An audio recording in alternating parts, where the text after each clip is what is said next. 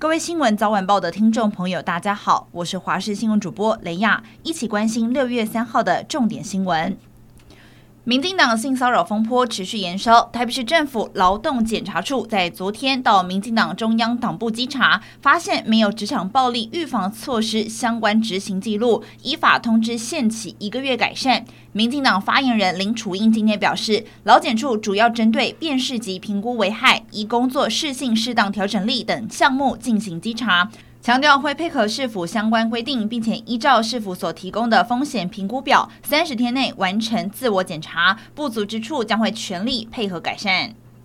金门出现超大的违建，这是一座面积大约有六座篮球场大的千坪农舍违建，五月才遭到金门县议会要求调查，这次呢竟然是嚣张的开启夜市，金门县政府呢裁罚二十一万。由于现场呢还另外发现摊位，业者也坦承将会设置夜市摊贩。县府人员当场也告知，将持续实地勘查，如果有营业行为，将会依照都市计划法来裁罚，也不排除会停止供水供电。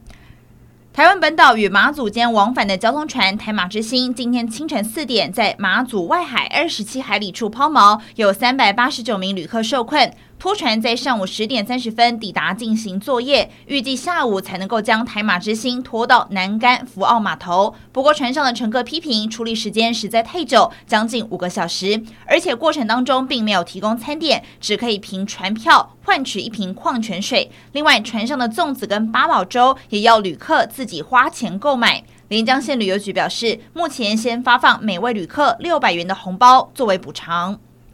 许多人喜欢到日本旅游，在当地的交通也会购买类似像悠游卡的西瓜卡。JR 东日本公司二号宣布，将从八号暂停两款的交通卡。JR 东日本公司表示，由于全球半导体短缺，导致交通卡的制造商难以取得 IC 晶片，暂时无法生产卡片。不过，已经购买西瓜卡的人还是可以继续正常使用，记名票卡还有定期票也都能够购买。而针对外国游客所设计的限定红色西瓜卡则不会停售。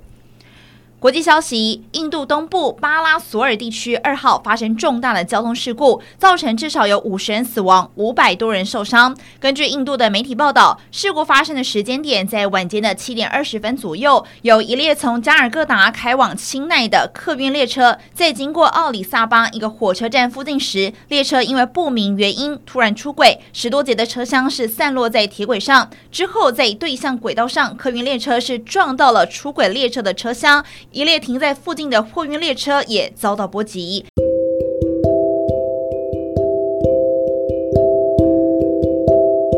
以上就是这节重点新闻，感谢您的收听，我们再会。